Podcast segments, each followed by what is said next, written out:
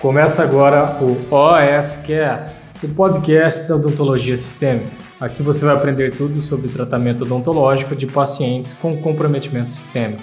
Com vocês, Pamela Pérez. Nós vamos definitivamente quebrar alguns mitos, alguns bloqueios que estão, não estão deixando de você iniciar hoje, iniciar amanhã o uso de sedação mínima no consultório odontológico, tá? Hoje é o tema da nossa live, como perder o medo de fazer sedação oral ou sedação mínima, consciente, enfim.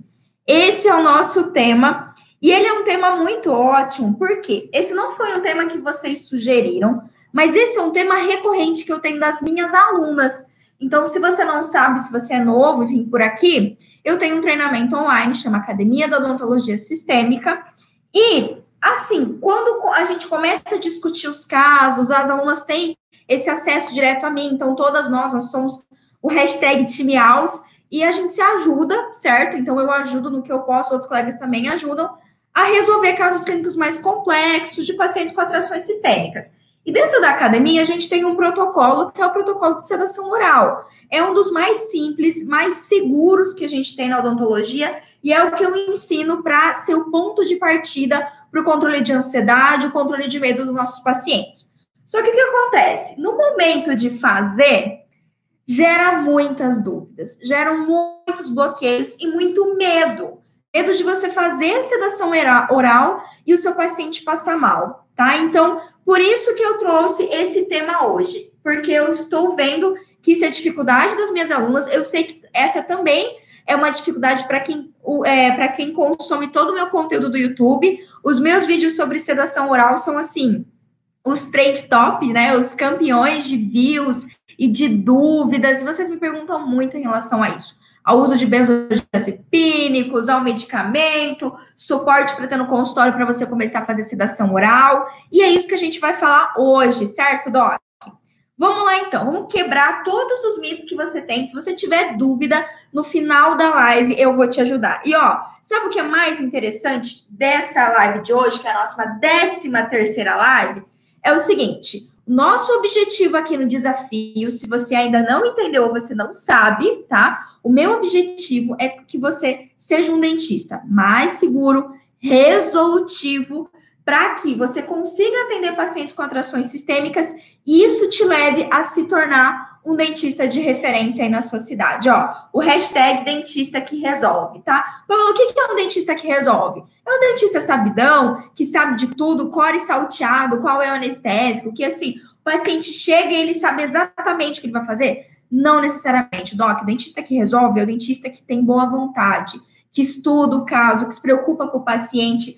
É aquele dentista que, por mais que o paciente tenha uma alteração de saúde complicada, por mais que o paciente faça uso de várias medicações, está passando por algum tipo de tratamento médico delicado, ele sabe o que fazer, certo? Então, ele tem autonomia. Ele é um dentista que resolve mesmo, tá certo, Doc? Vamos começar então o nosso tema de hoje agora que já dei todos os recados. Primeira coisa, Pamela, tá? Eu tenho medo, eu tenho medo do meu paciente passar, eu tenho bloqueio. Eu tenho bloqueio porque na faculdade não me ensinaram a fazer sedação oral, ou se talvez você é, ocorreu com você o que ocorreu comigo. Eu lembro da minha, é, da minha quando a gente entrou na odontopediatria. Eu tive, na época que eu fiz faculdade, eram só quatro anos de odontologia, mas era integral zona. De manhã à tarde, às vezes até à noite, a gente tinha aula. Era pauleira mesmo, como o pauleira é ótimo.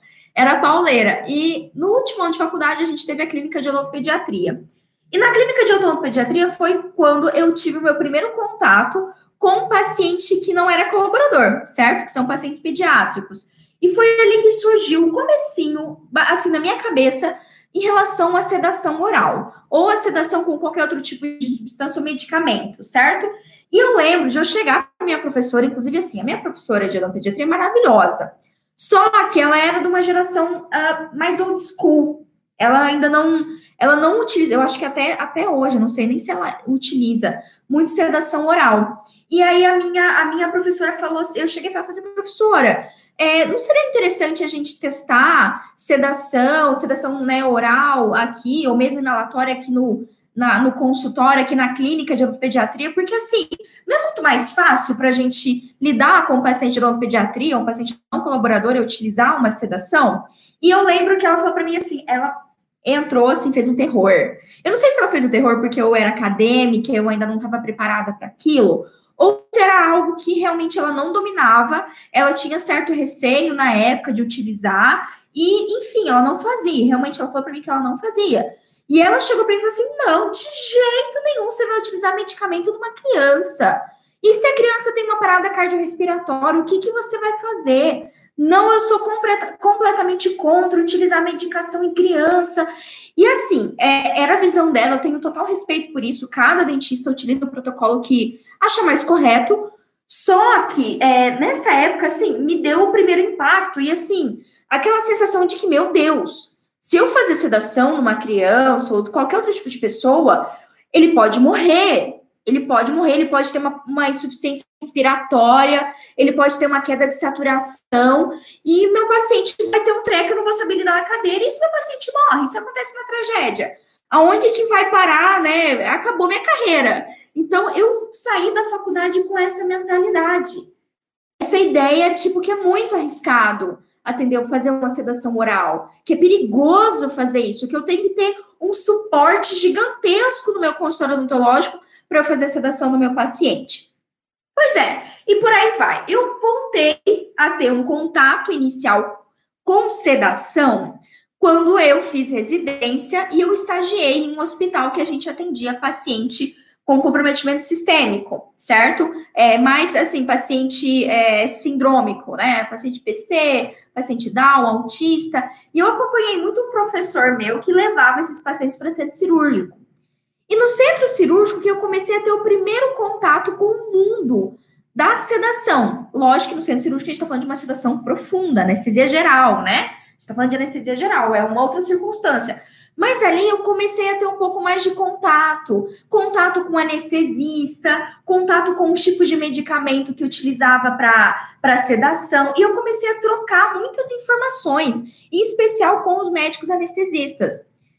Ao passo que, na mesma época, eu também atendia, não na UTI ainda, eu estava no primeiro ano de residência, mas eu atendia em leito, eu pegava a clínica médica, a clínica cirúrgica, e eu passei, comecei a conviver com pacientes assim, instáveis, pacientes muito ansiosos e que eu precisava fazer procedimento odontológico e eu queria que fosse seguro aquilo. Já não bastasse todo o estresse de estar internado.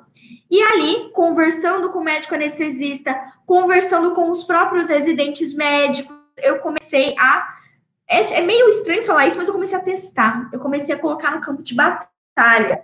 E lá, obviamente, no, no, hospital, a gente tem medicamentos diferentes. A gente utiliza lá, inclusive, é, nessa época eu não utilizava oral, a gente utilizava medicamento é, sedação intravenosa, mas eu comecei a testar alguns medicamentos, certo? A gente come, comecei a ter esse primeiro contato.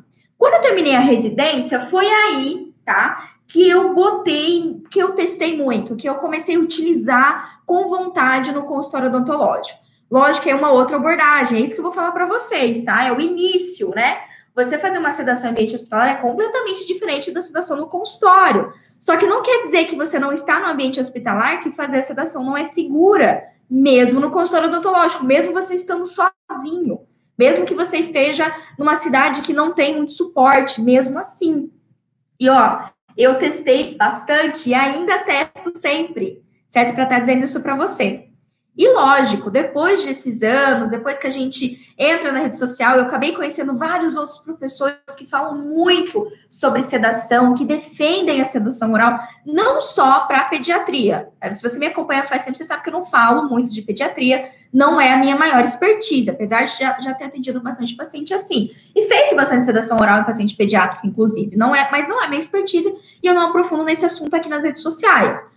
Só que eu utilizei muito em paciente adulto, principalmente paciente com alto nível de ansiedade, paciente com medo, paciente com uma doença cardíaca, que pode ter um pique hipertensivo, que ele pode ficar, o estresse pode levar a uma, uma descompensação. Na verdade, a gente fala de paciente cardiopata, hipertensivo, mas várias outras patologias, inclusive o paciente asmático, por exemplo, é indicado a gente fazer sedação oral, para manter o nível de ansiedade, é não deixar o paciente ter picos de ansiedade, nervosismo e aquilo acabar exacerbando ou desestabilizando a própria, a própria patologia que ele tem, certo?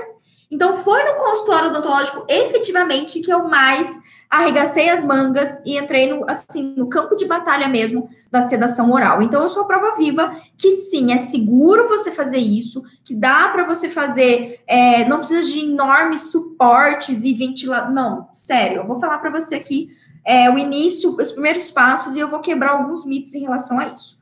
Fechou? Então, essa é a minha experiência e, obviamente, com muito embasamento literário, Doc. Se você fazer uma busca no PubMed, você vai encontrar mais muito artigo falando, especialmente artigos dos Estados Unidos. Por quê? Para fora, tá? Nos Estados Unidos, na Europa, o atendimento odontológico, ele não existe sem sedação. Lá é protocolo. O paciente vai passar por um tratamento odontológico, especialmente mais invasivo, ele vai ser sedado, ele vai, no mínimo, fazer uma sedação mínima, que eu vou colocar a diferença aqui para você entre todos os tipos de sedação. Então, isso é rotineiro para um, um, um dentista que é para um dentista que trabalha nos Estados Unidos, que é um dentista que trabalha na Europa, né? Utilização de óxido nitroso, utilização de benzodiazepínicos, sedação intravenosa é corriqueiro lá, super corriqueiro. Só que aqui no Brasil a gente ainda tem um certo bloqueio, certo? A gente tem. Pamela, por que, que isso ocorre? Porque simplesmente agora, de uns anos para cá, e só alguns dentistas estão tomando coragem de testar, de experimentar, estão indo para fora do país, conhecendo, aperfeiçoando, aprendendo mais e testando e utilizando o consultório e vendo os resultados, sem falar em inúmeras e inúmeras pesquisas que saíram, é, que têm saído e sendo, sendo publicadas de brasileiros e também de pesquisadores é, é, gringos, né, que estão falando mais sobre sedação no consultório. Fechou? Bom, primeira coisa que você precisa saber, tá? Pra, vamos começar a quebrar esse mito, vamos começar a derrubar os seus medos. Então, ó, primeira coisa que você precisa saber, deixa eu pegar a canetinha preta aqui, tá? Primeiro mais fácil para a gente começar a quebrar esses mitos é o seguinte: quais são os tipos de sedação? Essa é a primeira coisa que você tem que entender. Vamos lá, quais são os tipos de sedação? Vamos lá, tá? Quando a gente pensa em sedação, a gente pode dividir, tá? Isso daqui é uma divisão segundo a Sociedade Americana de Anestesiologia, tá? Então, é, médicos anestesistas classificaram isso, a gente tem a, a Sociedade Americana de Anestesiologia como uma grande referência para médicos, e eles classificaram os tipos de sedação que podem ser realizados, que a gente tanto pode executar no consultório, como pode executar, ou aquelas executadas em ambiente hospitalar. E aí, a primeira classificação, tá? É a sedação mínima. Sedação mínima. Depois a gente tem sedação moderada. Depois a gente tem a sedação profunda. E depois a gente tem o quê? Anestesia geral. São esses quatro tipos de sedação que nós, é, que nós podemos nos deparar, tá? Essa é a classificação das sedações. Vamos lá, que agora eu vou começar a explicar para você o que, que é cada uma dessas e até qual dessas sedações você pode fazer no ambiente do seu consultório odontológico, tá bom? Vamos lá. Sedação mínima, Doc. Antigamente, ela era chamada também, tá? De ansiólise. Tinha esse termo. O que isso quer dizer? Esse é um tipo de sedação que o meu objetivo é diminuir a ansiedade. E geralmente os medicamentos que nós vamos utilizar aqui serão para diminuir essa ansiedade, tá? Serão medicamentos ansiolíticos, tá? Ansiólise, medicamentos ansiolíticos, ou seja, que diminuem a ansiedade, fechou? E aqui, o que, que a gente tem, segundo, ó, vou trazer para você a classificação Sociedade Americana de Anestesiologia. Sedação mínima, nível minimamente deprimido de consciência. Então, a primeira coisa que você precisa entender é que a consciência, quando você fazer o medicamento que você utilizar para sedação mínima, a consciência do seu paciente está preservada. O que isso quer dizer? Quer dizer que possibilita ao paciente manter o funcionamento independente e contínuo das vias aéreas então, eu vou utilizar um medicamento, tá? Que não vai diminuir a frequência respiratória. O paciente vai conseguir respirar normalmente, facilmente, sem nenhuma dificuldade, sem nenhum auxílio. Além disso, o paciente ele vai responder apropriadamente, ou seja, de forma correta, a estimulação física ou comando verbal. Então, esse paciente em sedação mínima, se eu falar assim, seu João, abre a boca, ele vai abrir. Seu João, pode levantar a cadeira, ele vai levantar. Seu João, o senhor tá bem? Tô bem. Ele vai te responder, certo? Então, isso é sedação mínima. E que é alcançado, tá? Com método farmacológico ou não. Sim, como assim, Pamela? Como que eu posso fazer sedação mínima sem utilização de medicamento? Você pode fazer o que a gente chama de iatrosedação, ou outras opções, por exemplo, como hipnose, uh, também como acupuntura, são alternativas, tá? Métodos alternativos não farmacológicos que levam o paciente à sedação mínima, isso existe. É super, super legal, tá? E a atrocedação mesmo é tudo que você adequa em você e no consultório odontológico que dá a sensação de relaxamento e tranquilidade no paciente. Desde a sua vestimenta, a sua voz, a sua postura, a sua tranquilidade, certo? Então, isso pode ser realizado. Pamela, mas dá para fazer medicamentoso? Sim. Você pode utilizar um medicamento que vai diminuir a ansiedade, mas o paciente ainda vai te responder, ainda vai respirar. Ó, embora a função cognitiva e coordenação motora podem estar modestamente prejudicadas, a função ventilatória, ou seja, a respiração do paciente e cardiovascular não são afetadas, certo? Não são afetadas, tá? E aqui, qual que é a grande dica para você classificar a sedação mínima? Nesse caso, quando você vai utilizar um medicamento ansiolítico, a dose que você utiliza no consultório, presta atenção, é a mesma que o paciente utilizaria em casa. Então, presta atenção, olha que interessante. Por que, que isso é importante? Quer dizer que, se eu tenho um medicamento, tá? Um grupo medicamentoso, que faz uma sedação mínima. E esse grupo medicamentoso é o mesmo que o paciente pode tomar em casa sozinho, que o médico prescreveu? Então quer dizer que ele é seguro, que eu posso utilizar ele no consultório odontológico, certo, Doc? Já vamos começar a quebrar esse medo. Por que, que eu teria medo de utilizar? Pamela, que tipo de grupo medicamentoso? Vamos dar um exemplo aqui, tá? Deixa eu apagar aqui para vocês. Que tipo de grupo medicamentoso a gente poderia utilizar aqui? Benzodiazepínicos é o mais comum. Também poderíamos utilizar é, ansio, é, antihistamínicos que têm um efeito é, sedativo hipnótico também, como prometazina, por exemplo, é um tipo de, de medicamento é, é, antihistamínico, ou seja, para alergia, mas que tem um efeito interessante hipnótico sedativo que também pode ser utilizado como alternativa, certo? Mas o mais comum, mais pesquisado, inclusive é o que eu mais uso, são os benzodiazepínicos. Quais são, Pamela? Midazolam, diazepam, lorazepam, alprazolam. Esses medicamentos, Doc, o médico, seja em médico psiquiátrica, psiquiátrico, uh, o médico cardiologista, o clínico geral, enfim, o médico ele prescreve para o paciente e ele usa em casa diariamente. Doc, o médico não ia prescrever um desses medicamentos para o paciente tomar em casa se não fosse seguro. Você concorda comigo? Então, essa já é a primeira quebra de mito. Lembra toda vez que você pensar, mas Pamela, eu tenho muito medo de usar midazolam no consultório. E o paciente, se o paciente passa mal? E se o paciente tem um treco, eu não consigo socorrer? Doc, se fosse assim, o médico não prescrevia para ele usar em casa. Você concorda comigo? Olha só a percepção como já muda quando a gente começa a pensar dessa forma, certo?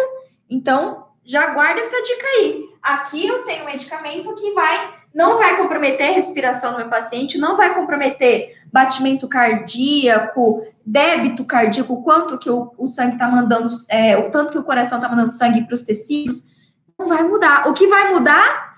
Cognição, ele vai ficar com uma sensação é, mais, digamos, vai ficar mais lento, vai ficar mais sonolento e coordenação motora, né? Por isso que eu sempre recomendo, isso é protocolo, eu ensino esse protocolo bonitinho dentro da academia, mas é protocolo nosso, meu e que eu ensino para as alunas, paciente que vai fazer qualquer tipo de sedação, tá? É, a não ser que ela não seja é, não medicamentosa, não conta, mas medicamentosa, qual que é uma das situações o paciente tem que estar acompanhado, porque ele vai perder um pouquinho da coordenação motora. Eu gosto de fazer uma analogia bem interessante. Sedação mínima e até mesmo a sedação moderada, que eu vou falar daqui a pouco, a sensação que o paciente tem é muito semelhante quando a gente bebe um pouquinho a mais, tá? Eu sei, eu sei, eu sei. não adianta dizer, ai, Pamela, eu não sei o que é ficar meio. A não ser que você tenha uma promessa, que você seja uma pessoa extremamente religiosa e não bebe, tá tudo bem. Mas se você já abusou um pouquinho no álcool alguma vez na vida, na faculdade, teve lasa, na, na, na minha, na minha época, quando eu, quando eu fiz faculdade, é, aqui na UFMS, a gente tinha odontobir. Foram quatro anos fazendo odontobir, desde o primeiro ano, foi fantástico. Então, assim, é lógico que a gente, eventualmente, alguma vez na vida, se deu uma abusadinha no álcool. Qual que é a sensação que a gente tem quando a gente passa o limite ali do álcool? A gente fica com uma visão mais turva, você perde um pouco é, a dor, o seu limiar de dor aumenta. Vou dar um exemplo para você. Quantas vezes você já não chegou pós da balada, dormiu, no outro dia se acordou e falou: Meu Deus do céu, roxo aqui, roxo no joelho, cortou o pé, enfim, se lascou inteiro. Você fala: Gente, mas como que eu fiz isso que eu nem lembro?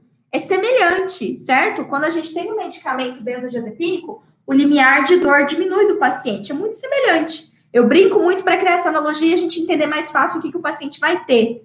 Então, você deixa o seu amigo bebum andando sozinho por aí? Não, né? Amigo que é amigo tá parceiro para sempre. A mesma coisa para o paciente que faz uma sedação oral. Ele não pode ficar sozinho. E os efeitos medicamentosos vão ser semelhantes, certo, Doc? Vão ser semelhantes. O paciente vai ficar mais relaxado, mais calmo, o cognitivo vai atrapalhar um pouquinho, vai ficar mais, como eu falei, mais sonolento, mais lento, mas ele vai te responder, ele vai conversar com você. Pamela, o paciente pode dormir? dependendo do paciente, se eu, se eu fazer o midazolam no meu pai, ele dorme que eu tenho que acordar ele no outro dia, porque ele vai capotar, ele dormir mesmo. Porque ele é um tipo de pessoa que ele naturalmente dorme no dentista. Então, se você tem um paciente que naturalmente é tranquilo, naturalmente dorme fácil, o midazolam, ele possivelmente vai dormir. Não quer dizer que vai aprofundar a sedação. Não, mas possivelmente ele vai, pode acontecer de dormir, certo? E até o fato dele dormir e a ventilação está correta e o batimento cardíaco está correto, está ótimo, maravilhoso. Talvez seja um pouco difícil de ele manter a boca aberta. Você vai ter que ficar toda hora estimulando o paciente para abrir a boca, certo? Ou colocar algum tipo de abridor para ajudar o paciente. Mas é isso, tudo bem? Quando a gente tem agora uma sedação moderada, bom, o que, que acontece na sedação moderada? Ou seja, quer dizer que a minha sedação está aprofundando um pouquinho mais, fechou? Vamos lá. Segundo a Sociedade, Brasil... É, a Sociedade Americana de Anestesiologia, sedação moderada é estado deprimido de consciência. Então, aqui a consciência está um pouco mais deprimida. O paciente ele pode, digamos assim, dormir um pouquinho mais, certo? Alcançado pela indução de fármacos. Aqui, necessariamente, tenho que ter um medicamento. Só iatrosedação, é, às vezes só hipnose ou só, só acupuntura, às vezes não resolve, às vezes eu preciso de uma medicação, segundo aqui a, a sociedade. Durante o qual o paciente responde intencionalmente aos comandos verbais, seja por conta própria ou estímulo tátil. Aqui vai ser um paciente que, mesmo que o cognitivo dele rebaixe mais, ou seja, ele está praticamente dormindo, se você balança ele, se você conversa com ele, ele vai te responder, certo? Ele vai te responder, tudo bem? Então, digamos assim que é um pouquinho a mais, um pouquinho mais pr profundo. Por exemplo, uh, eu já sedei paciente com midazolam e não fez muito efeito. O paciente ficou mais relaxado, mais calmo, mas ele não, não dormiu, ele ficou conversando comigo normalmente, tudo bem? Isso é variável, Doc, isso é variável de um paciente para o outro certo? Depende da dosagem, depende do paciente, do quanto aquilo estimula ele ou não, né? O quanto efeito o medicamento vai fazer, certo? A mesma coisa uma dipirona. Algumas pessoas tomam dipirona e têm pressão baixa, tem hipotensão, fica com sonolenta, ai, não preciso dormir. Eu sou dessas. Se eu tomar uma dipirona, eu começo a ficar com sono. Mas outras pessoas, não, correto? A mesma coisa para o medicamento, qualquer outro tipo de medicamento utilizado para sedação oral. Fechou? Então, aqui, nem sempre o meu paciente vai dormir. o que pode acontecer é ele ficar menos ansioso. aqui ele já pode ter já uma sonequinha, sabe? Ele pode ter essa sonequinha, você pode ter que falar, pedir para ele ficar abrindo a boca, porque ele vai estar tá meio que dormindo. Só que aí, Pamela, muda alguma coisa? Ah, o Instagram parou, coitado do Instagram. Muda alguma coisa? Voltou o Instagram, voltou o Instagram. Muda alguma coisa disso? Mesmo numa sedação moderada, olha aqui.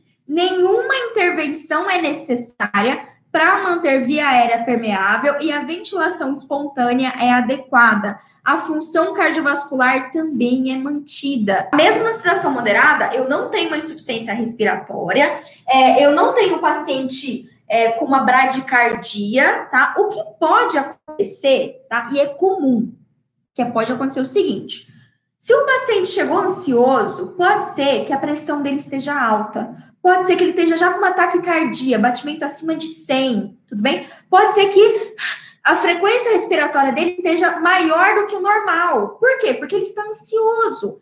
E aí, quando você faz um medicamento e entra em uma sedação mínima moderada, pode acontecer que isso vai diminuir. Só que não diminui em parâmetros que não são seguros, Doc pode diminuir a frequência respiratória, pode diminuir ataque cardíaco, ou seja, ter um batimento regular, pode diminuir a pressão arterial paciente. Isso eu já vi diversas vezes, diversas vezes, porque a pressão arterial está ligada com o nível de ansiedade do paciente. Quanto mais ansioso, mais chance dele ter crise hipertensiva, pressão alta e tudo mais, tá certo? Então você pode notar isso, mas não quer dizer que isso é um malefício. Não, é um benefício. Se o meu paciente está ansioso, eu utilizo uma medicação que ajuda ele e, consequentemente, ele tem um batimento cardíaco mais estável, ele tem uma frequência respiratória mais estável, maravilhoso. Então, não tem nada de errado, certo? Não quer dizer que, é, ah, porque foi o medicamento. Não, o medicamento diminuiu a ansiedade consequentemente, por diminuir a ansiedade, eu tenho os parâmetros fisiológicos, meu paciente sinais vitais mais estáveis, mais tranquilos, tá bom? Tudo bem? Seguindo, Pamela, e uma sedação profunda? E agora a gente está em grau aqui, né? A gente está aprofundando o quê? A consciência do paciente, o nível de consciência e os sinais vitais, certo? Quando a gente tem uma sedação profunda, aqui o meu nível de consciência é deprimido. Aqui ele é deprimido mesmo. O paciente, você pode falar às vezes com o paciente e ele vai ter uma dificuldade às vezes de te responder, tá? Alcançado pela indução de medicamento, durante os quais o paciente não pode ser facilmente despertado.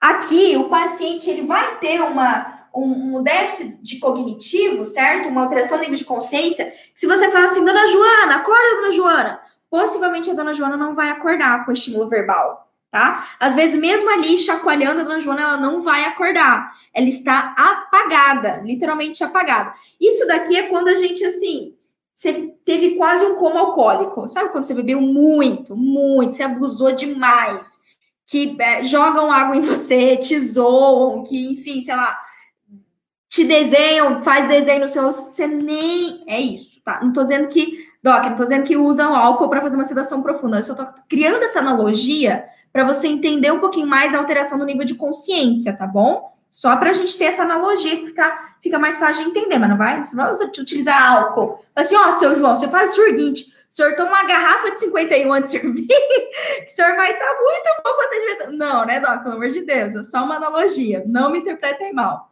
tá bom? Então, ó, os pacientes não podem ser facilmente despertados mas respondem intencionalmente à estimulação repetitiva e dolorosa. Então, aqui a Dona Maria vai ser: Dona Maria, Dona Maria, Dona Maria, acorda, Dona Maria. Aí a Dona Maria vai, tipo, talvez, talvez não. Aí a, a tendência é que ela acorde. Ou quando eu dou um beliscão na Dona Maria, eu faço algum estímulo doloroso que ela pode despertar, certo?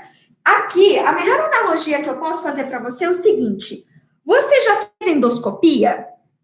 Quem aqui já fez endoscopia, manda para mim. A endoscopia, a gente está mais ou menos aqui, tá? Porque o médico ele consegue titular melhor. Tá entre moderada e entre profunda. Quem fez já endoscopia? Eu lembro a última vez que o Cristiano fez endoscopia, por exemplo. Ele até levantou a mão aqui, o Cristiano. A última vez que o Cristiano fez endoscopia, primeiro foi uma sedação intravenosa, foi titulado intravenoso, certo? Ah, deixa eu ver, a Jéssica falou que já. Então, e aí, o que, que acontece? O Cristiano apagou. Apagou. Foi em segundo, até porque foi intravenoso, né? Então foi rapidão. Só que ele apagou. A doutora colocou é, como se fosse uma guedel na boca do Cristiano, um abridor de boca, colocou a câmera, tá, é, é, intraoral e vai indo até o esôfago, enfim, fez tudo e o máximo que o Cristiano fez foi o estímulo de náusea, que é comum quando começa a, é, a inserir a câmera, certo? Só que ele não reclamou, ele não acordou, ele não. Não, foi só aquele estímulo, o organismo dele estimulou, fez o estímulo, ele foi monitorado e ele estava bem sedado. Bem sedado, uma sedação de moderada a profunda, entre moderada e profunda. Doc, só para lembrar que isso daqui é caráter didático, certo? Mas não quer dizer que não possa existir um intermediário. Só que o Cristiano ele respondia à doutora, a doutora Lucimara, maravilhosa nossa gastro, respondia a doutora Lucimara. Quando ela terminou de fazer a sedação, possivelmente ela utilizou o reversor e o Cristiano já mais ou menos acordou, já mais ou menos levantou, foi até a sala de repouso, ficou lá por mais ou menos uma hora, eu fiquei com ele, até que ele despertou mesmo, certo? E quando eu perguntei para ele o que tinha acontecido, ele não lembrava de absolutamente nada. Ele não lembrava que, o que tinha feito, que ele tinha andado o consultório inteiro, que ele tinha. Ele, ele acordou na sala de repouso meio tipo, nossa, o que, que aconteceu? Certo? Então, aqui eu tenho uma situação diferente. E na sedação profunda, aqui começa a ter um, digamos assim, um prejuízo na ventilação. Aqui pode ser que é, seja necessário uma suplementação de O2, por quê? A capacidade de, man de manter a função ventilatória de forma independente é prejudicada. O quanto? Em níveis diferentes, certo? Em níveis diferentes aqui. Como eu falei, é gradual, não é 8 ou 80, certo, Doc? Então, pode ser que o paciente precise de uma suplementação de O2, pode ser que ele aprofunde a ponto de precisar de um, é, de um ventilador mecânico, de uma máscara para auxiliar na ventilação, de um ambu, tudo bem? Então, aqui eu já tenho uma outra circunstância. Uh, e aqui, frequentemente, os pacientes necessitam de uma assistência de, para manutenção das vias aéreas ou a ventilação é, e a ventilação espontânea está comprometida. Então, pode ser, dependendo do quanto o paciente aprofunde, de moderada para profunda, ele precisa do ventilador mecânico, ele precisa de um equipamento que vai ajudar ele a respirar de forma adequada. Só que a função cardiovascular, ou seja, o coração, o débito cardíaco, também se mantém. Tudo bem? E por último, Doc, anestesia geral. A anestesia geral, a gente tem uma perda total da consciência. Zerada. Perda total não só da consciência, mas, por exemplo, do estímulo doloroso.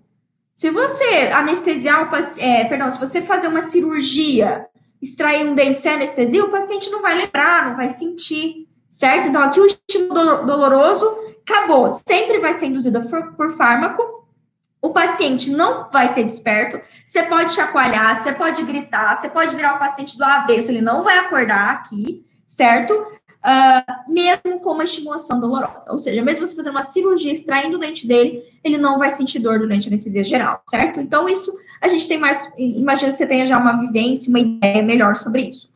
Bom, aqui a capacidade de manter de forma independente a função ventilatória está é, tá comprometida, então não tem jeito, o paciente tem que ser entubado, precisa ter o ventilador mecânico para manter a respiração, e a função cardiovascular pode ser comprometida. Então, pode ter uma bradicardia importante, pode o coração falhar, certo? E aí depende de N fatores.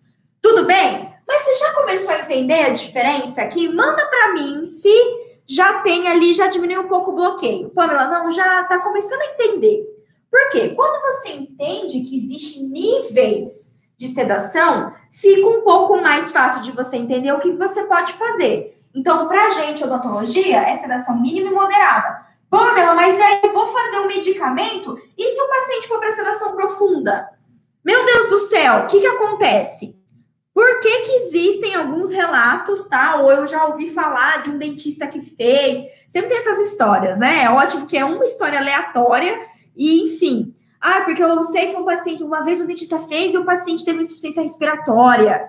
O que, que aconteceu? Doc, aqui a gente tem o nível de aprofundamento, né? Beleza, vamos lá. O que que leva, tá, o meu paciente potencialmente a ter uma, digamos assim, ele sair da moderada e ir para uma, uma sedação profunda? O que, que poderia tá, acontecer? O que eu teria feito de errado para isso acontecer. E aqui eu vou trazer para vocês três fatores, tá? Anota aí. Três fatores que são os mais importantes em relação a isso. Vou até colocar aqui do ladinho para você, tá bom? Três fatores, ok? Vamos colocar aqui. Aqui. Fator número um, que poderia levar a sedação de mínima para moderada, ou, ou, perdão, de, de moderada para profunda, certo? Fator um, dose. Dose do medicamento. Por quê, Doc? Se você pega a bula, vai lá, sério, faz essa tarefinha, eu vou te deixar como tarefa de casa dessa live. Dá uma olhada na bula do midazolam ou na bula do diazepam. Você vai ver que existem contraindicações, você vai ver que existem efeitos é, que podem acontecer, certo? Só que muito se deve, quando a gente tem intercorrência, é quando a gente abusa a dose. Uma, uma das formas de sedação que eu prego dentro da academia, que eu ensino, tá? É a sedação mínima com uso de ansiolítico. E lembra que eu te falei que é o mesmo ansiolítico que o médico usa em casa? Ou seja, se você usar a dose correta, que seria uma dose que o paciente utiliza em casa antes de dormir, tá? Os benzodiazepínicos são indutores do sono, então eles causam ali o primeiro empurrão, o primeiro relaxamento para o paciente dormir, aquele paciente tem insônia, que tem muita ansiedade, por aí vai, certo? Então, se você ultrapassa a sua dose, se você usa uma dose maior do que o recomendado, aí você tem um problema. Por quê? Vamos dar um exemplo aqui para você prático. O midazolam, tá? Que é um benzodiazepínico, o mida, midazolam, a dose dele vai variar de 7,5 até 15 miligramas, tá? Inclusive, isso está na posologia, está na bula do midazolam. Vai estar tá lá, indicado para sedação mínima de procedimentos médicos odontológicos, vai estar tá lá. Ele é indicado para isso, certo? E ele vai variar de 7,5 até 15 miligramas. Digamos que eu fiz o máximo no meu paciente, eu fiz 15 miligramas no meu paciente, só que o bendito do paciente não cedou. Não cedou, o bicho tá lá com o olho regalado, nem uma sonolência, nem um, um relaxamento. Não, não adiantou nada. Pode acontecer, isso é variável, certo? E aí eu resolvi, quer saber, eu vou fazer mais uma dosezinha, porque esse paciente, ele, ele não funcionou essa dose, foi pouco para ele, vou fazer mais uma dose. Vou fazer mais 7,5 miligramas, vou fazer mais 15 miligramas. Porque, ah, se ele não dormiu com 15, eu vou dobrar essa dose, né? Opa, aí aqui a gente começa a perder um pouco do controle, certo? Por quê? Porque, primeiro, que demora um pouquinho para ter o efeito. E segundo, quando a gente pensa numa sedação intravenosa, sedação oral, a gente não consegue titular, de, eh, especialmente oral, intravenosa até que dá, mas a gente não consegue titular de forma precisa, certo, Doc? Então aqui eu posso ter um aprofundamento, meu paciente pode aprofundar. Já aconteceu com você? Não, não, nunca. Ó, eu utilizo muito benzodiazepínicos. Até hoje eu não tive uma intercorrência com os benzodiazepínicos. Benzodiazepínicos. Quer dizer que eu não posso ter lá na frente? Não, isso pode acontecer. Não tô dizendo que não, vai, não acontece. Quanto mais a gente faz, mais pode acontecer. É igual endo, certo? Quem faz endo aqui sabe, quanto mais você faz endo, mais existe a possibilidade de fazer uma quebrar uma quebrar uma lima, de quebrar ali a sua seu reciproque, certo? Quebrar a sua lima, ter uma perfuração, é passível disso acontecer, certo? A gente é passível, a gente mesmo executando todo o protocolo pode acontecer. Comigo, fazendo, já tem, deixa eu calcular aqui, já tem uns seis anos que eu utilizo sedação oral. Ainda não aconteceu, tá bom? Ainda não aconteceu, tudo bem? Só que a gente tem que se atentar a isso, respeitar a dose respeitar a dose, porque senão você pode aprofundar. E aí, a não ser que você tenha um reversor do benzodiazepínico é, no consultório odontológico ali, o paciente pode aprofundar e você perdeu o controle, certo? Você levar o susto. Segunda situação que pode, digamos assim, aprofundar a sedação. Interação farmacológica. E aqui tem uma que passa desapercebida pela gente, que a gente tem que ter muito cuidado, tá? Por exemplo, a principal que eu vou dizer para você é o álcool. Álcool, sim. Por quê? Digamos que você agendou o seu paciente para de segunda a sexta, você vai fazer uma sedação oral nele e tal. E no domingo, domingo na hora do almoço, certo? No mesmo, mesmo domingo na hora do almoço, ele foi pro churrascão, foi pra feijoada e ó, dele beber cervejinha, dele beber caipirinha, dele beber tequila, enfim. bebeu o bichinho, foi dormir e assim, o álcool, Doc, ele leva um tempo para ser metabolizado, metabolizado, e isso vai variar de paciente para paciente, isso vai variar do volume de álcool consumido, e aí ele chega na segunda-feira e vai fazer uma sedação oral com você. O que, que acontece? Eu posso ter uma interação farmacológica. Então, muito cuidado. Se você utilizar um benzodiazepínico ou qualquer outro tipo de medicamento que você vai utilizar, enfim, o protocolo que você instituir, e esse medicamento, ele fazer interação farmacológica com álcool ou com os próprios medicamentos que o paciente utiliza, você pode ter um aprofundamento da sedação. Então, quando eu falo que você saber exatamente cada medicamento que o paciente toma e você precisa verificar as interações farmacológicas, é sério. Bruno, tem forma simples? Tem forma super simples de verificar a interação farmacológica. Já dei alguns spoilers aqui na, nas lives e também é o que eu ensino dentro da academia, tá? Mas você tem aplicativo de celular hoje em dia que te dá interação farmacológica. E aplicativo bacana, aplicativo utilizado mundialmente, tá bom? Só que você tem que conferir isso. Por quê? Porque se você utilizar um medicamento benzodiazepínico ou um antihistamínico, enfim, que tem efeito hipnótico, sedativo, num paciente que já usa um medicamento que é depressor do sistema nervoso central, você pode ter um rebaixamento do nível de consciência do paciente, pode aprofundar a sua sedação. Certo? Então aqui começa as intercorrências. Está vendo que não é a intercorrência não ocorre pelo fato simplesmente de você usar, de você instituir isso. Ocorre quando você não se prepara, quando você não, não faz o seu dever de casa em relação ao paciente. E aí, a terceira hipótese aqui, a terceira situação, é quando você usa o medicamento e o paciente que é contraindicado. Simples assim. Tá? Simples assim, alguns pacientes com insuficiência cardíaca grave, alguns pacientes com insuficiência respiratória grave, pacientes com algumas doenças é, neurodegenerativas, miastenia graves, por exemplo, ela, enfim, alguns tipos de doenças neurodegenerativas, tem que ter um cuidado extremo para você utilizar o benzodiazepínico. Não, ó, não, é, se você vai lá, lá, quais são as contraindicações? Não sei, você tem que olhar a bula do seu medicamento. Não é que eu sei, eu sei, mas eu não vou te falar. não vou te falar, sabe por quê? Eu quero que você não fique dependente de mim, eu quero que você tenha independência e aprenda a pensar. Ah, se eu quero utilizar um diazepam, você vai lá no diazepam, bula do diazepam, e você vai ver quais são as contraindicações, vai estar tá lá. Quais são as patologias que você tem que ter precaução para o uso de diazepam. Porque nesse caso, ou você vai ter que sedar o paciente em ambiente hospitalar, ou você vai ter que conversar com o médico antes, ou você vai ter que mudar o tipo de grupo medicamentoso, a opção que você vai escolher, tá? Para não acontecer esse aprofundamento. Fechou? Então, olha só, só para exemplificar aqui para você, é, peguei como exemplo a bula do Dormonide. Se você ver aqui, é, advertências e precauções, ele vai falar o dormonide pode deprimir a contrabilidade miocárdica e causar apneia, tá? Eventos adversos cardiorrespiratórios graves têm ocorrido em raras ocasiões. Esses eventos têm incluído depressão respiratória, apneia, parada respiratória ou, ou parada cardíaca. Aí você assusta, né? Você fala, meu pai do céu, não vou utilizar.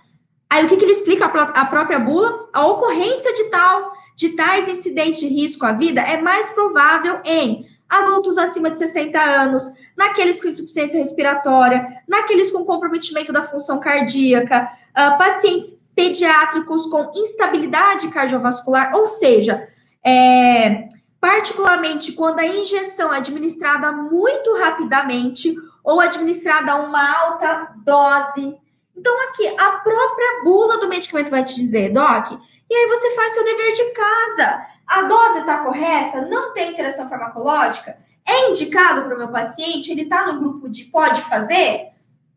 A chance de ter uma intercorrência é mínima.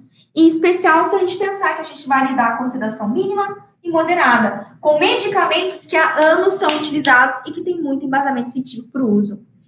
Sacou, Doc? Sacou? Então lembra disso. Ai, Pamela, mas eu ainda tenho medo. Ai, eu não sei o que eu faço. Tá. Eu vou te dar algumas dicas agora para você começar, para você iniciar. E para mim, a minha sugestão é você começar com sedação oral, tá? É o mais é o mais assim, tem mais embasamento, é seguro você fazer, é uma sedação mínima, tá? E é mais barata e fácil de você instituir.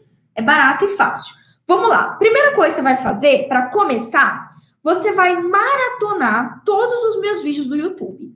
Sim, todos assim, que falam de sedação especial. Tem, ó, tem um vídeo que eu falo quais são os três os três melhores benzodiazepínicos para você utilizar no consultório. Tem outro vídeo que eu falo tudo que você precisa saber para começar a sedação, quais são os equipamentos que você tem que ter, o que, que você tem que ter cuidado, tá bom? E ainda, se você ainda quer muito, mas eu quero um protocolo assim, muito esmiuçado. Você já está assistindo aqui essa live, também você tem a oportunidade lá na frente, quando abrir alguma vaga de entrar na academia, lá a gente tem um protocolo esmiuçado para você. Mas Sério, você não precisa, tô falando sério, você não precisa entrar na academia para você fazer, iniciar a sedação oral no seu consultório. Não precisa. Vai lá e faz a maratona, a maratona de todos os vídeos sobre sedação que tá no YouTube. Pega os casos clínicos que tem lá, que eu falo que eu instituí sedação para você ver como que eu fiz, certo? Que você vai curtir e vai dar certo. Então, esse é o primeiro ponto. Maratona os vídeos de sedação no meu canal do YouTube. Segundo ponto, leia a bula, tarefa de casa. Pega ali a, a bula do Dormonide, é, do Amoride, que é o midazolam, né? Pega a bula do diazepam, pega a bula, a bula do lorazepam, pega a bula da prometazina, pega lá e dá uma lida, mas dá uma lida de verdade, dá uma lida com vontade. Olha lá precauções de uso, contraindicações, olha as indicações, posologia, o que, que acontece com o paciente se tem uma sobredosagem, qual é o medicamento reversor, vai estar tá lá. A bula é três vezes. A bula é muito mais inteligente do que eu. A bula é muito mais inteligente do que qualquer médico. A bula é muito mais inteligente do que qualquer farmacêutico, inclusive. A bula é o poder, certo, Doc? Então você dá uma olhada lá. O Christian até já mandou para vocês aqui o link é, dos vídeos, tá? Então esse é o segundo ponto. Leia a bula do medicamento que você vai utilizar. Depois, terceiro ponto para você perder o medo, conversa com quem faz sedação. Sabe por quê? Senão vai acontecer a mesma coisa que aconteceu comigo lá na graduação. Eu falei com uma professora minha que não, não tem essa, esse protocolo. Ela não usava sedação, ela não fazia sedação. Ela aprendeu, como falei, ela era old school, e na época dela não precisava, na época dela era contenção. Contenção física é o que há. Então foi a formação dela, não estou dizendo que funciona, funciona sim, com certeza, mas era a formação dela. E isso me fez acreditar que é perigoso, que não dá certo, então, se você quer tirar mais dúvidas, você está aqui, você está nessa live exatamente para isso. Eu estou te falando, alguém faz sedação, dá certo. E que sim, eu estou falando para você, faça, porque isso vai fazer muita diferença para a sua resolutividade, para você trabalhar com tranquilidade, trabalhar bem, o procedimento dá certo, você não ficar. A ansiedade do paciente não te dá ansiedade, tá certo? Hashtag a bula é o poder, é isso aí. Isso aí, Luísa. Uh, então, e além disso, ajuda o seu paciente. Se você acha que o seu grande diferencial é o fato de você fazer canal, de você ter um microscópio, de você ter um equipamento motherfucker, de você ter uma cadeira odontológica que vale 50 mil reais, de você usar um jaleco chique, esse não é o seu diferencial. O seu difer grande diferencial, Doc, não é você fazer o procedimento da forma mais rápida possível. É você fazer ele da forma melhor possível tá? Melhor possível. É isso que o seu paciente quer, na verdade. Ele quer segurança, ele não quer ter que ter medo, ele não quer ficar ansioso, ele quer tratar, mas tem várias outras coisas que estão impedindo ele psicologicamente e sistemicamente. E cabe a nós, e você tá aqui nesse desafio para isso, para você quebrar essas barreiras, tá? E você trazer e resolver esse paciente. Tudo bem? Ó, hashtag dentista que resolve. Então, conversa com quem faz sedação. Vai ser a melhor pessoa para te falar, mas quem faz sempre. Não converse com aquela pessoa que fez um dia, deu errado, porque ela não se preparou, ela não tinha assistido a live da Pamela, tá? Ela não se preparou, deu errado e nunca mais ela fez. Não, essa não conta. Conversa com quem faz sempre. Conversa com quem faz oxinitroso. Conversa com o dentista que usa sedação oral, usa sedação intravenosa, leva para centro cirúrgico. Essa é a melhor pessoa para dizer, ó, oh, faz isso, faz aquilo, não, ó, dá certo, mas você tem que estudar tal coisa, vai ser a melhor pessoa. E a quarta, a quarta é, dica que eu posso te dar para você perder de vez o medo, tá? Isso é um desafio, vai ser o desafio dentro do desafio. O desafio dentro do desafio. Você vai escolher um medicamento. Eu vou já te dar uma dica, eu, eu sugiro midazolam. Midazolam pode ser utilizado em criança, tá? Pamela, não quero usar o mesmo benzodiazepínico. Posso usar a prometazina, que é um antihistamínico? Pode, tá tudo bem. Você vai escolher um medicamento. Você vai ler a bula dele completamente tá? Você vai ler a bula certinha, todinha desse medicamento, você vai lá e você vai comprar esse medicamento. E aí, você vai se sedar. Como você é louca. Você é louca! Como que eu vou fazer isso? Ou você vai no consultório do seu colega e vai fazer o seguinte: ó, mas presta atenção, você tem que maratonar meus vídeos. Não vai ser louco de ficar se sedando em casa, não. Sob controle. Mas eu quero que um dia que você estiver bem, que você estiver no seu consultório, tiver um colega contigo, enfim, que você faça uma sedação, que você toma uma dose de midazolam e vê qual é a sensação. E depois você me fala, tá? Não é para viciar, pelo amor de Deus, não se automediquem, tá? Não é, não, pelo amor de Deus. Mas por que, que eu dou esse desafio? Para você perder o medo. Sabe por quê? Eu sempre sedei muitos meus pacientes, só que eu nunca tinha sido sedada. Até que a, a penúltima vez que eu fiz uma cirurgia que eu fiz sedação foi quando eu fiz bichectomia. Não parece, mas eu fiz bichectomia. eu fiz bichectomia. E aí eu falei, não, vou fazer sedação em mim. E eu utilizei 15 miligramas de midazolam, inclusive. E foi a primeira vez que eu passei por uma sedação, que eu fiz a sedação. Então, pega um dia que você precisa do seu colega dentista, você precisa fazer aquela prevenção bonita, você precisa fazer qualquer outro tipo de procedimento. E testa. Toma lá midazolam 7,5mg e vê como é que você vai ficar. Lembrando, não faz isso sem antes estudar a bula, sem antes maratonar todos os meus vídeos do YouTube, sem saber o que você está fazendo, certo? Por favor. Esse é um desafio que eu dou, mas é um desafio com cautela. Faça com segurança sempre, tá bom? Tudo bem? Mas só para você entender que não tem mistério. Não tem mistério, tá bom? E quando você passar pela sedação, você mesmo utilizar o medicamento, não é nem sedação, vai ser uma ansiólise, vai ser a sedação mínima. O midazolam vai te dar uma dose mínima do, do midazolam, vai te dar relaxamento, vai diminuir a sua ansiedade, certo? Você testa, você vai sentir o que é uma sedação, e aí você vai me dizer depois se o negócio é tão complicado assim como todo mundo pensa, tá bom? É, perguntas, eu sei que vocês têm dúvidas, mandem aqui suas perguntas. Pamela, precisa ter oxigênio no consultório odontológico para fazer sedação? Recomendo. Especialmente se você pretende aqui chegar na sedação moderada, recomendo. Fortemente recomendo você ter oxigênio, tá bom? Temos perguntas aqui. Vai, Cristi. Da Júlia, Elisa e Graziella. Como proceder quando ocorrer o efeito paradoxal? Ah, sim. O midazolam, ele é um dos medicamentos mais é, que mais podem dar o efeito paradoxal. O que, que é isso, Pamela? Se você for lá olhar na, na, na bula do midazolam, você vai ler isso, vou até apagar. Feito, efeito paradoxal. Pamela, que parada é essa? Você vai ver não só isso, como você também vai ver amnésia retrógrada. O que, que é isso? Isso é efeito colateral do medicamento, tá? Em especial, midazolam, entre todos, é mais comum isso acontecer. O efeito paradoxal é mais comum em crianças e pacientes idosos, tá? Crianças e idosos, tudo bem? E ele ocorre o seguinte: em vez de o medicamento fazer a ansiólise, fazer essa, esse relaxamento do corpo, em vez do medicamento fazer isso, ele faz o oposto. Ele faz o oposto. Pamela, como assim? Sim, pode acontecer, tá? Então, é, anota aí, efeito paradoxal. Por isso que eu recomendo, quando você fazer sedação, ah, eu estou fazendo sempre, em especial, se você atende público infantil e público idoso, você pode ter o reversor dos benzodiazepínicos, tá? Vou pegar a bula aqui para você. E ó, flu, vou anotar aqui para você. Flumazenil. Flumazenil é o medicamento reversor dos benzodiazepínicos. Então, se por qualquer circunstância o paciente sair lá, ah, vamos dizer que você não fez nada que você tinha que fazer, mas enfim, vamos colocar uma hipótese. Saiu de uma sedação ali de moderada para profunda, você pode utilizar flumazenil. Só que esse é o medicamento ampola, tá? Você tem que fazer intramuscular no seu paciente ou intravenoso, tudo bem? Só que ele é um reversor do efeito paradoxal. Só que, ó, vou falar para vocês o seguinte: eu já tive um episódio de efeito paradoxal no consultório e foi com uma criança, certo? Foi uma criança. Por que, que isso ocorre?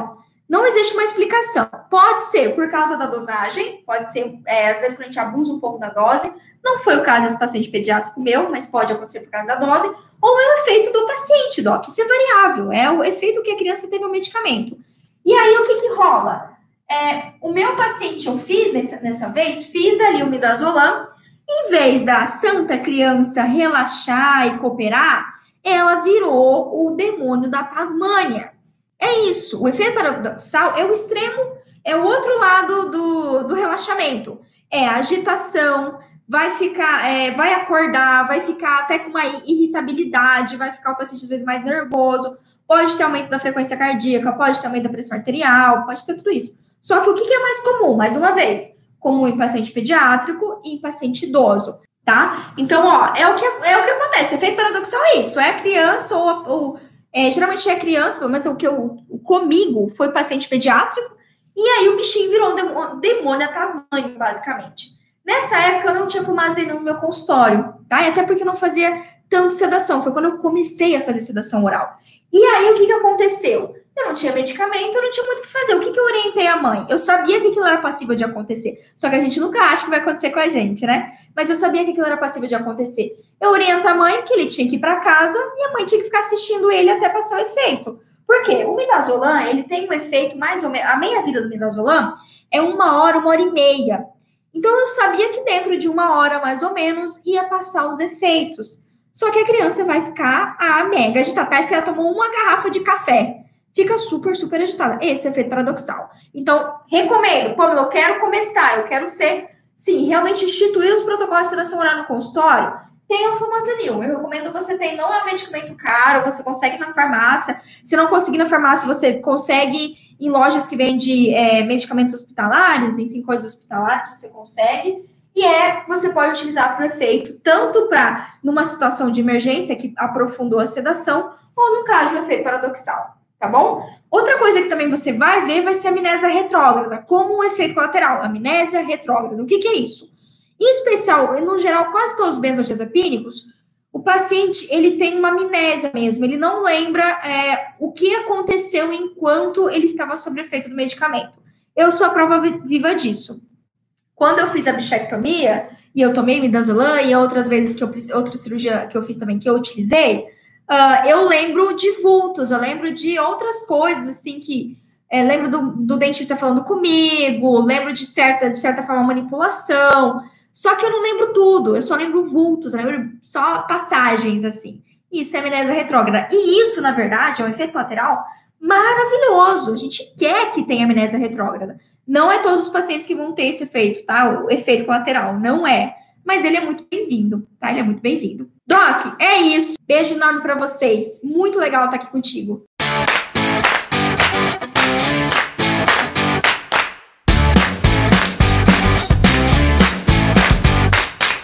Você ouviu o OSCast, o podcast da odontologia sistêmica. Se você gostou desse episódio, tem muito mais nas nossas redes sociais. Siga-nos no Instagram, arroba Pamela P. Pérez, e no nosso canal do YouTube, Pamela Pérez. A gente se vê na próxima. Um abraço, até mais.